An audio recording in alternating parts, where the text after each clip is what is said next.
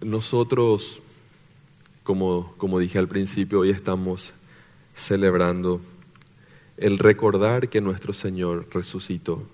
Y así como Él dijo que resucitaría, Él resucitó.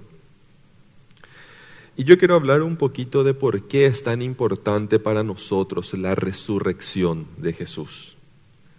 ¿Qué, por qué es tan vital para nuestra fe la resurrección de Jesús? Y quiero que entendamos un poquito de esto. Hablar de la resurrección de Jesús es sumamente compleja. Eh, es, una, es una tarea compleja. Porque nosotros tenemos que tener fundamentos para nuestra fe. Hay personas que por carecer de fundamentos en su fe dejan de creer y lo entiendo. A mí tampoco me gusta creer en aquello que no entiendo. ¿Sí? Entonces, por eso es importante tener fundamentos para nuestra fe. Y, quiero remitirme a un pasaje de la palabra de Dios de por qué es importante para nosotros entender. Y, quiero pasar por este pasaje y leer lo que dice la palabra de Dios en 1 Corintios 15. Dice así, pero si nuestro mensaje que es Cristo pero si nuestro mensaje que es Cristo resucitó, ¿por qué dicen algunos de ustedes que los muertos no resucitan? Porque si los muertos no resucitan, entonces tampoco Cristo resucitó. Y si Cristo no resucitó, el mensaje que predicamos no vale para nada, ni tampoco vale para nada la fe que ustedes tienen. Si esto fuera así, nosotros resultaríamos ser testigos falsos de Dios, puesto que estaríamos afirmando en contra de Dios que Él resucitó a Cristo, cuando en realidad no lo habría resucitado si fuera verdad que los muertos no resucitan. Porque si los muertos no resucitan, entonces tampoco Cristo resucitó.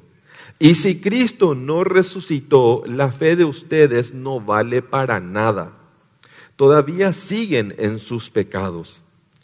En este caso también están perdidos los que murieron creyendo en Cristo. Si nuestra esperanza en Cristo solamente vale para esta vida, somos los más desdichados de todos. Pero lo cierto es que Cristo ha resucitado. Él es el primer fruto de la cosecha ha sido el primero en resucitar. Así como por causa de un hombre vino la muerte, también por causa de un hombre viene la resurrección de los muertos. ¿Sí? Pablo aquí nos argumenta por qué es importante que nosotros entendamos la resurrección.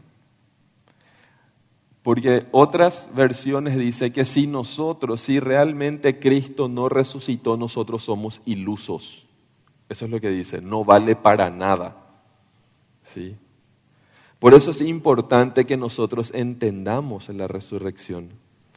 Y miren, hay personas a quienes yo escuché decir que en el, en el, en el, en el peor de los casos, si esto no es verdad, por lo menos nos ayuda a ser buena gente. ¿Sí? Por lo menos uno seguir la Biblia, entender la palabra de Dios, ayuda a una persona a tener una vida muy ética, muy moral, y entonces ya valió la pena. Pero eso no es lo que nosotros creemos. Nosotros creemos que hay una realidad mucho más profunda que vivir una vida ética y moral. Vivir una vida ética y moral es casi el resultado, la consecuencia de creer la palabra de Dios no es el objetivo principal. El objetivo principal del cristiano es obedecer a Cristo, porque somos discípulos y el discípulo hace lo que su maestro le enseña. ¿Sí? Entonces, ¿por qué es tan importante para nosotros entender esto? Por lo que dice Romanos 4:25. ¿Qué nos dice Romanos 4:25? Él fue entregado a la muerte por nuestros pecados y resucitó para nuestra justificación. ¿Qué significa eso? ¿Qué significa que Él resucitó para nuestra justificación? Gente, esto significa que hoy día Dios nos mira a través de un lente. ¿sí? Dios nos mira a través de una lupa y esa lupa es Jesucristo. ¿sí? Dios nos mira a través de Jesús y entonces nos ve allá, pero nos mira a través de Jesús. Porque solamente a través de Jesús y a través del sacrificio que Él hizo en la cruz, su muerte y su resurrección, nosotros podemos alcanzar la vida eterna. Nada de lo que nosotros hagamos es suficiente para tener comunión con Dios a causa de nuestro pecado. Por eso es que Cristo murió como que como el cordero perfecto que fue a la cruz, él siendo Señor se ofreció como sacrificio y como sacerdote perfecto.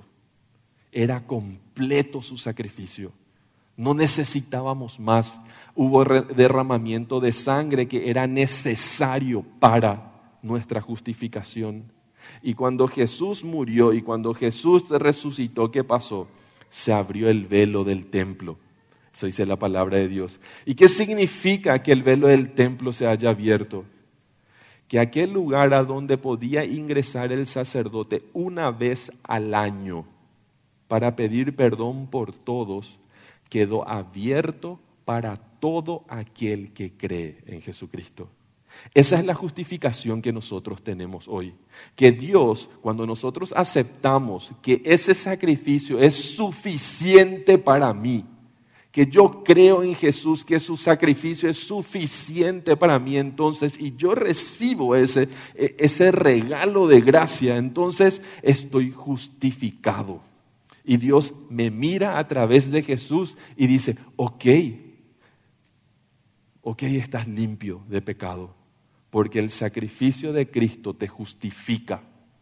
Y eso es lo que nosotros también, lo que nosotros también proclamamos con nuestro, con nuestro bautismo. ¿Qué dice Colosenses 2.12? Dice, al ser bautizados, al entender todo esto, la muerte, la resurrección de Cristo, que soy justificado a través de lo que sucedió en la cruz del Calvario y la resurrección, la resurrección de Cristo, entonces, ¿qué pasa? ¿Qué puedo hacer? Lo que dice Colosenses dice, al ser bautizados, nosotros cuando fuimos bautizados, fueron sepultados con Cristo y también resucitados con Él porque creyeron en el poder de Dios que lo resucitó. Eso es el bautismo, entender todo este sacrificio.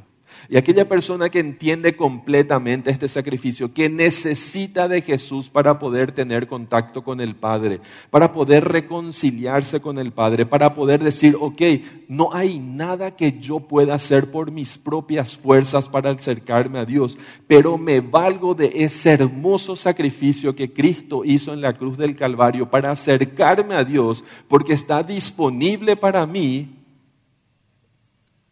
entonces soy justificado. Entonces soy justificado. Y el bautismo es la representación de lo que yo creo. Soy sepultado en agua, es una representación, no significa que cuando vos te bautices o cuando te bautizaste tu pecado se quedó en el agua. No, es una representación de lo que sucede. Sepultado y resucitado con Cristo. ¿Sí?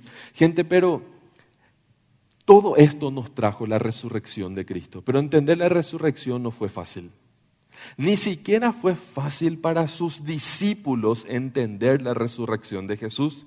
Aunque Jesús había preparado a, sus discípulos durante mucho tiempo para que ellos entendiesen su resurrección, ellos no lo entendieron. Y yo me voy, a, valer de algunos textos en Mateo, voy a pasarlo rapidito. Algunas personas que quieran tomar nota o sacarle una foto pueden hacerlo porque voy a pasar rapidito. Algunos versículos en donde Jesús le habla claramente a sus discípulos, preparándolos para que ellos entiendan lo que significa su sacrificio y su resurrección. Y aún así no lo entendieron. Mateo 12:40, ¿qué dice Mateo 12:40? Dice, porque así Como tres días y tres noches tuvo Jonás en el vientre de un pez, también tres días y tres noches estará el Hijo del Hombre en las entrañas de la tierra. Acá en este primer pasaje de Mateo que hace el Señor, le dibuja a sus discípulos. ¿Vieron cómo se le enseña a los niños con dibujito? ¿Mm? Así va a venir, mira, así como Jonás estuvo en el, en el vientre del pez, el hijo del hombre. No, no entendieron. No entendieron. Con dibujito les dijo. No, no entendieron. Entonces Jesús se adentra un poquito más teológico, diríamos hoy, dice en el 16:21, desde entonces comenzó Jesús a advertirles porque no entendieron. Y desde entonces Jesús empezó a advertirle a sus discípulos que tenía que ir a Jerusalén y sufrir muchas cosas a mano de los ancianos, los jefes, los sacerdotes, los maestros de la ley, y que era necesario que lo maten y que al tercer día él iba a resucitar. Y le pasó por la tangente la información. No entendieron. No entendieron. Una vez más el Señor le dice, mientras bajaban del monte de la transfiguración donde Jesús estuvo en el proceso de transfiguración, Jesús les encargó a sus discípulos, no le cuenten nada de esto que vieron allá arriba a nadie hasta que, hasta que el Hijo del Hombre, hablando de sí, resucite. Por la tangente otra vez. No entendieron. En el 17, 9 dice, digo, el de 17, 22 dice, estando reunidos en Galilea, Jesús les dijo, el Hijo del Hombre va a ser entregado en manos de los hombres. Más claro, agua. El Hijo, sabía que estaban hablando. Voy a ser entregado en manos de los hombres, pero al tercer día resucitará. Y los discípulos que hicieron se entristecieron mucho. Ah, pillaron algo. Se, entristecieron mucho. Gente, nosotros no podemos dudar del amor que los discípulos le tenían a Jesús. ¿Sí? Le amaban a Jesús. Pero ese amor estaba en desarrollo. ¿Sí? ¿Y qué pasó ahí? Se entristecieron. Hasta ahí quedó el tema. Más adelante en el 2019, y lo entregarán a los gentiles para que se burlen de él, lo azoten, lo crucifiquen, y al tercer día resucitará.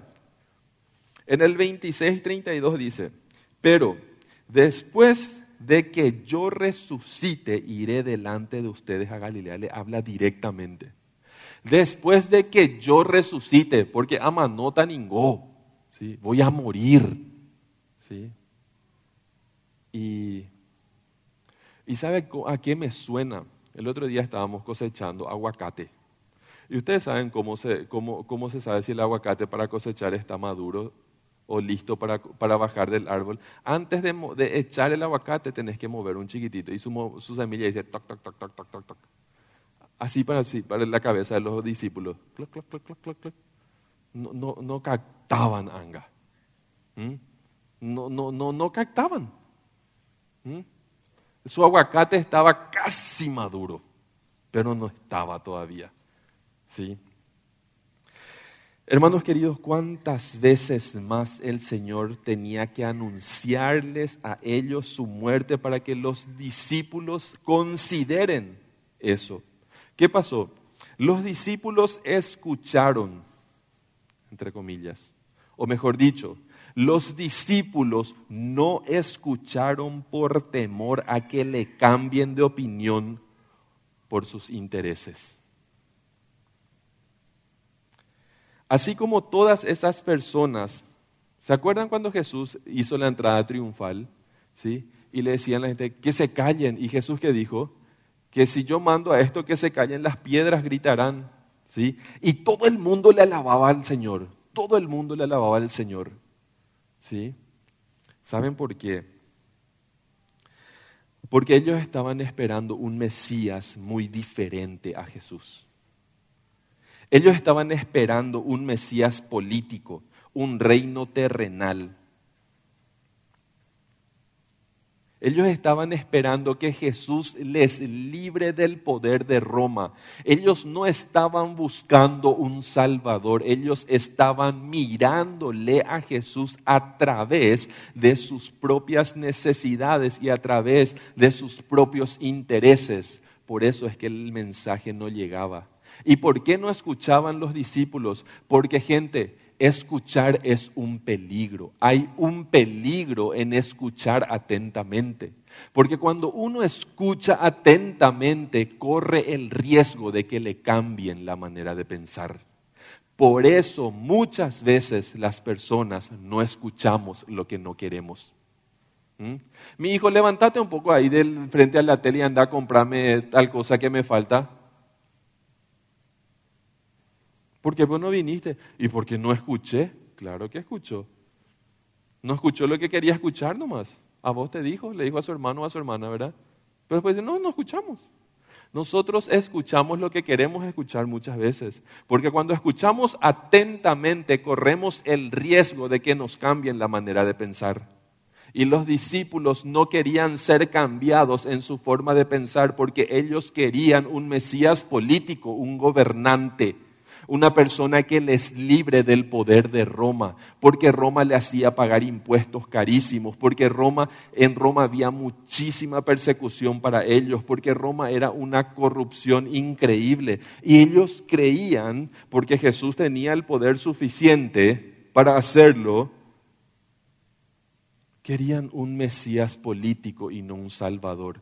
Ellos se olvidaron que antes de la corona había una cruz y ellos miraban solamente la corona, pero no querían ver la cruz. Vamos a ver un poquito cuál era la, visión de estos discípulos. ¿sí? Veamos aquí. En este momento los discípulos se acercaron a Jesús y le preguntaron, ¿quién es el más importante en el reino de los cielos? Imagínense la carnalidad de ellos. Che, Señor, en este reino que vos vas a, establecer, le vamos a derrocar a Roma. ¿Y quién es el más importante acá, en este reino que vos vas a establecer? ¿Sí? Y después que dice, ¿qué quieres? Le dice Jesús a una mujer. ¿Sí? Y le dice, le preguntó Jesús a la mujer, ¿qué quieres? Ordena que en tu reino uno de estos hijos míos se siente a tu derecha y el otro a tu izquierda. La mamá que quería dos planilleros. ¿Mm? Ahí dice la mamá que quería dos planilleros. ¿Sí? Esta mamá probablemente era una de la que estaba gritando, Osana el que viene, bendito el nombre del Señor, y movía sus palmas y ponía su manto cuando entraba en Jerusalén. Pero cuando se dio cuenta de que Jesús no era el Mesías que ella creía necesitar, entonces, ¿para qué te quiero pata? No me conviene, no te quiero. ¿Sí? Tuvieron además un altercado, se pelearon los discípulos entre ellos. ¿Sí? Se pelearon entre ellos, ¿por qué? Por cuál de ellos sería el más importante. Esa era la mentalidad de ellos. Querían su propio beneficio y por eso tenían cabeza de aguacate con todo lo que el Señor le había dicho mil veces. Porque estaban mirándole a Jesús desde su propio beneficio. Ellos no querían un Señor, ellos querían que el Señor sea siervo de ellos para poder alcanzar sus objetivos. Por eso se resistían a entender de alguna forma también lo que el Señor le decía. ¿Sí? Fue muy difícil entender las palabras de Jesús, porque no tenían en su mente o porque tenían en su mente una idea construida del reino que Jesús supuestamente les ofrecía, donde buscaban sus propios objetivos y sus propios beneficios. Prueba de esto es que los discípulos eran tan humanos como nosotros. ¿Sí? Los, discípulos estaban buscando un rey terrenal que los libere de la opresión romana en la que vivían, los altos impuestos, las muchas corrupciones. Ya se habían dado cuenta de que Jesús era poderoso y querían utilizarlo para llevar a cabo sus propios planes. Imagínense, este alimenta a miles de personas y encima sobra canastas. Este tipo es increíble. Este es el, gobernante que nosotros queremos. Y Jesús en su omnisciencia sabía todo esto. Jesús sabía. ¿Qué nos dice a nosotros Juan 6:15? Dice, pero Jesús dándose cuenta de que, de que querían llevárselo a la fuerza. Imagínense, Jesús dándose cuenta de que la gente, después del milagro de la alimentación de las cinco mil personas, Jesús se dio cuenta que la gente estaba tramando algo y querían prenderlo y llevarlo a la fuerza y declararlo rey, dice la palabra. Querían hacerle su rey. Y entonces, ¿qué dice, qué dice la palabra en Juan 6:15? Dice, y se retiró de nuevo a la montaña Jesús, él solo. ¿Qué hacía Jesús en la montaña? Él solo oraba. Y esto no lo dice la palabra, pero lo digo yo. No tiene el mismo peso que tiene la palabra absolutamente, pero probablemente se fue a orar por estos cabezas de aguacate.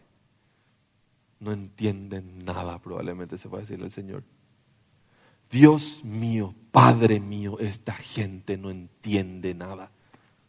Me querían poner como rey, no entienden a qué vine. Sus propios discípulos no entendían. Gente, el problema no era si Jesús, el problema no era acá si Jesús podía o no resucitar. ¿Sí? Ellos no tenían problema con eso. Porque los discípulos vieron que Jesús resucitó muerto, ¿se acuerdan? ¿Se acuerdan que Jesús resucitó a quién? A Lázaro, resucitó también al, hijo de la viuda de Naín, resucitó a la hija, a la hija de Jairo, ¿sí? O sea que ellos vieron que Jesús tenía el poder de resucitar muertos y se resucitó a otros porque no se va a resucitar a sí mismo, probablemente decían. Pero ¿qué es lo que le impedía a ellos aceptar eso? La mentalidad.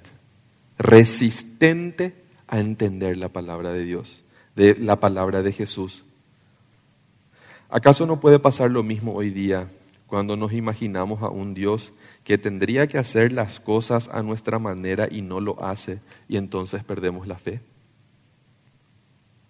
Y perdemos la esperanza. Porque esa fe no está basada en un correcto entendimiento de lo que Dios dice en su palabra. Quiero leer con ustedes lo que dice Marcos 16, 1 al 7. Dice Marcos 16, 1 al 7. Acompáñenme en sus Biblias aquellas personas y aquellas que anotan, anótenlo para leerlo en casa si están interesados en este pasaje. Dice así, Marcos 16, 1 en adelante dice, cuando pasó el sábado, María Magdalena, María la madre de Jacobo y Salomé compraron especies aromáticas para ir a ungir el cuerpo de Jesús. Muy de mañana, el primer día de la semana, apenas salido el sol, se dirigieron al sepulcro. Iban diciéndose unas a otras, ¿sí? ¿Quién nos quitará la piedra de la entrada del sepulcro? Pues la piedra era muy grande. Pero al fijarse bien se dieron cuenta de que estaba corrida. Y al entrar en el sepulcro vieron un joven vestido con un manto blanco sentado a la derecha y se asustaron. No se asusten, le dijo ustedes buscan a Jesús el Nazareno, el que fue crucificado. Él ha resucitado, no está aquí. Miren el lugar donde lo pusieron, le dice el ángel. ¿Sí? Por no entender lo que el Señor les dijo, ellos se iban a ungir un muerto y el muerto estaba vivo.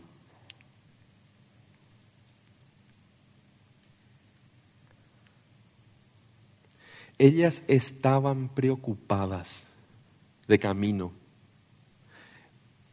Este pasaje es un pasaje paralelo. En todos los evangelios podemos encontrar cómo se cuenta la historia y uno le complementa al otro.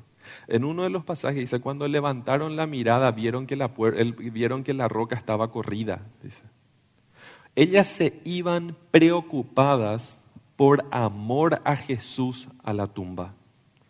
Ungir a un muerto en aquella época era similar a, llevar flores a una tumba hoy día. Y lo hacían porque por, por, por, las condiciones en esa época, el cuerpo en, entraba en un estado de, putrefacción muy rápido. ¿sí? Entonces ellos ungían eh, al muerto con especias y eso es lo que querían hacer con Jesús, demostrando amor y honra a Él. ¿sí? Pero qué equivocadas están. Yo me pregunto, ¿qué hicieron María Magdalena, eh, Salomé y la otra María con su con su, ¿cómo, diríamos? Con sus especias. ¿Mm? Imagínense, ellas se iban discutiendo quién nos va a abrir la puerta, quién nos va a abrir, el, quién va a mover la roca, quién va a mover la roca. Y levantaron la mirada y la tumba estaba abierta. Gente, eso es lo que pasa cuando nosotros no entendemos lo que la palabra del Señor nos dice. Nos mareamos mucho en cuestiones que no necesitan demandar demasiada atención de nosotros. Nos estresamos en sobremanera, de más. Si ellos hubiesen entendido lo que el Señor le dijo a ellas, no iban a preparar sus especias. No, iban a estar, no iban a estar em, preocupándose todos esos días para poder llegar y preguntarse en el camino, que era largo, ¿quién va a mover esa roca? ¿Quién va a mover esa roca? Y cuando levantaron la mirada se dieron cuenta que la roca estaba movida. A veces necesitamos levantar la mirada, gente a veces necesitamos levantar la mirada, dejar de mirar nuestro conflicto y mirarle al Señor y decirle, Señor, move mi roca, por favor, abrí esa tumba y ya te vas a dar cuenta que la tumba está abierta y vacía. A veces nos preocupamos de más por no confiar en el Señor, gente. Es lo que le pasó a estas mujeres. A veces nos, nos preocupamos de más y ahí hubo un diálogo que dio título a mi prédica. No está aquí, ha resucitado, le dice el ángel. Él resucitó. Él resucitó. Todavía hay gente preparando sus ungüentos y sus especias para ungir al muerto, que en realidad ya está vivo. Porque no entienden Gente, esa tumba estaba vacía. Y esa tumba vacía es una esperanza enorme para nuestra fe. Es uno de los pilares para nuestra fe. Y hay algo que nosotros tenemos que entender. Miren, dice en el 15, en el 15:46 de Marcos dice, entonces José, el de Arimatea, bajó el cuerpo lo envolvió en una sábana que había comprado. Imagínense los detalles que nos da la palabra de Dios. José bajó el cuerpo, primero se fue a pedirle permiso a Pilatos, ¿sí? Y Pilato le dice, pero ya murió, ¿en serio ya murió? ¿Y qué dice Pilato? Manda un, un soldado y dice, vayan a ver si realmente murió, porque le pareció demasiado rápido que había muerto, pero con todo lo que le hicieron al prójimo, ¿cómo no iba a morir? ¿Sí? Entonces a él le sorprendió que, ya estaba muerto. Entonces viene el soldado y le dice, sí, ya murió. Entonces le dice, sí, lleva nomás el cuerpo para que yo quiero el cuerpo de ese Jesús. Y este José de Arimatea, que era una persona sumamente educada del Sanedrín, ¿sí? que era un discípulo, un discípulo escondido de Jesús, a, las escondidas le seguía Jesús. Él mismo se va, le baja de la cruz, compra tela, lienzo, ¿sí? ¿Qué significa? De una sola pieza de las más caras. No sé a qué equivaldría hoy día. ¿sí? Se va y compra de las telas más caras que se podía tener en esa época. Y en eso envuelve el cuerpo de Cristo. Y lo pone en dónde? En una tumba cavada en una roca, dice. Y hacen mucho énfasis que era una tumba cavada en una roca. ¿Por qué? ¿Saben por qué, gente? Porque ahí la palabra de Dios nos está diciendo, no le pusieron en una cueva como a todos los muertos le ponían en una cueva. Porque las cuevas tenían pasadizos por detrás. Y entonces, si era una cueva, era muy fácil, muy fácil que alguien robe el cuerpo de Jesús y digan, robaron el cuerpo, no resucitó. Pero ¿qué dice la palabra? Que era una una tumba cavada en la roca, o sea que picaron la roca, no tenía acceso aparte del acceso principal. O sea que si Jesús no estaba ahí, era porque salió por la puerta principal. No había otra salida, porque de las cuevas sí había otros pasadizos. ¿Se entiende la diferencia? ¿Sí? Pero si, si Jesús salía de esta cueva picada en la roca, era porque salió de la, por la salida principal.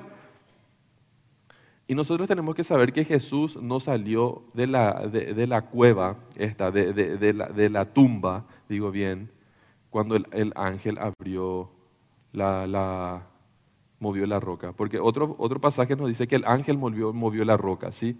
Que vino como un, como, un, como un terremoto y el ángel, cuando llegó a la tierra, el ángel del Señor movió, abrió la tumba para que nosotros, primero las mujeres y todos los que estaban ahí, vean esa tumba vacía y que nos sirva de testimonio aún a nosotros. El Señor no necesitaba que el ángel mueva la piedra. ¿O no se acuerdan que cuando estaba con sus discípulos, nos cuenta Juan, que cuando estaban con sus discípulos, sus discípulos con todo el terror y el temor del mundo, ¿qué hacían ellos? Se escondían y estaban juntos en la casa de alguien. ¿Qué dice la palabra de Dios? El Señor se les, se les apareció en medio de ellos estando la puerta cerrada, dice. Porque Jesús resucitó en un cuerpo glorificado. Él no necesitaba que la tumba se le abra. Nosotros necesitábamos. Nosotros necesitábamos ver esa tumba abierta y vacía esas mujeres necesitaron ver. ¿Sí? ¿Y qué dice la palabra de Dios? Esas mujeres se llenaron de temor y de alegría. Acá no me escuchen las mujeres, escúchenme los varones nomás. ¿Sí? Imagínense, mujeres con miedo y alegría a la vez. Y a ellas les encargó el ángel que se vayan a contar. Porque cuando tienen miedo nomás luego como, y vos sabes lo que dijo, y lo que Y cuando están felices, ñande Y Dios le permitió vivir miedo y alegría como motor para ir a contar lo que vieron. ¿Sí? Una mezcla de miedo y alegría. Y se fueron y le contaron, pero ¿qué pasó? No le creyeron. Seguían esperando al Mesías este político. ¿Sí? Gente, nosotros podemos estar llenos de mucho amor y devoción por Jesús, pero tener poca fe, como fue la de sus discípulos. Podemos, tener muchísimo amor por el Señor y muchísima devoción y nunca faltar los domingos a la iglesia y venir sinceramente aquí y hacer sinceramente las cosas por el Señor, pero tener poca fe. Nosotros tenemos que permitir que el Señor cambie nuestra mente y nuestro entendimiento. Los discípulos tenían al maestro y no entendieron sus propios las enseñanzas del maestro por sus propios intereses. Gente, nosotros tenemos toda la revelación, toda, de punta a punta, no cometamos el mismo error que cometieron los discípulos, de no creer del todo en nuestro Señor porque le miramos de acuerdo a nuestros intereses. Esas personas que le miran a Jesús desde su propio interés cuando no reciben lo que piden, se apaga su fe y se esconden a puertas cerradas. Deja que el Señor te enseñe quién es Él. Fíate de esa tumba vacía que es suficiente prueba de su poder y de lo grandioso que es Él para hacer en tu vida aquello que Él quiere hacer en tu vida. No cometamos el mismo error que cometieron sus discípulos. Cuando no tenemos fe y esperanza, entonces es más fácil caer en nuestras preocupaciones, así como hicieron las mujeres. ¿Sí? ¿Quién va a abrir esta, esta roca por nosotros? ¿Quién va a mover la roca por nosotros? Pero podemos dejarnos enseñar por el Maestro. Pero cuando el Señor estuvo entre ellos, les enseñó por 40 días todo aquello que no entendieron. Y hay mucho que no entendemos y el Señor nos quiere enseñar. Y los discípulos entendieron y dejaron de preguntarse quién va a ser el mejor y quién va a ser el primero y mis hijos a la derecha y mi hijo a la izquierda, no, ya no les importó. Imagínense, ellos se lanzaron al ministerio sabiendo que literal la vida de ellos corría peligro. De los doce, solo Juan murió por muerte natural. Uno se suicidó y el resto murió trágicamente por el Evangelio. Y ellos sabían que su vida corría peligro. Pero ¿qué fue lo que cambió en ellos? Que se dejaron enseñar por el Señor. Que dejaron sus preconceptos, dejaron de mirarle a Jesús desde su propio interés y le dijeron, maestro, enseñanos quién es, quién realmente sos y vamos a creer. El Señor hoy quiere mostrarse tal cual es y no necesitamos más que eso. La tumba está vacía. La tumba está abierta y está vacía. Y el Señor vive no tengamos cabeza de aguacate. No tengamos cabeza de aguacate. Dejemos que el Señor nos enseñe en su amor, en su misericordia, lo que Él cree, y que está en su palabra, que nosotros necesitamos aprender para seguir haciendo lo que hicieron sus discípulos, seguir expandiendo su palabra en amor a todos.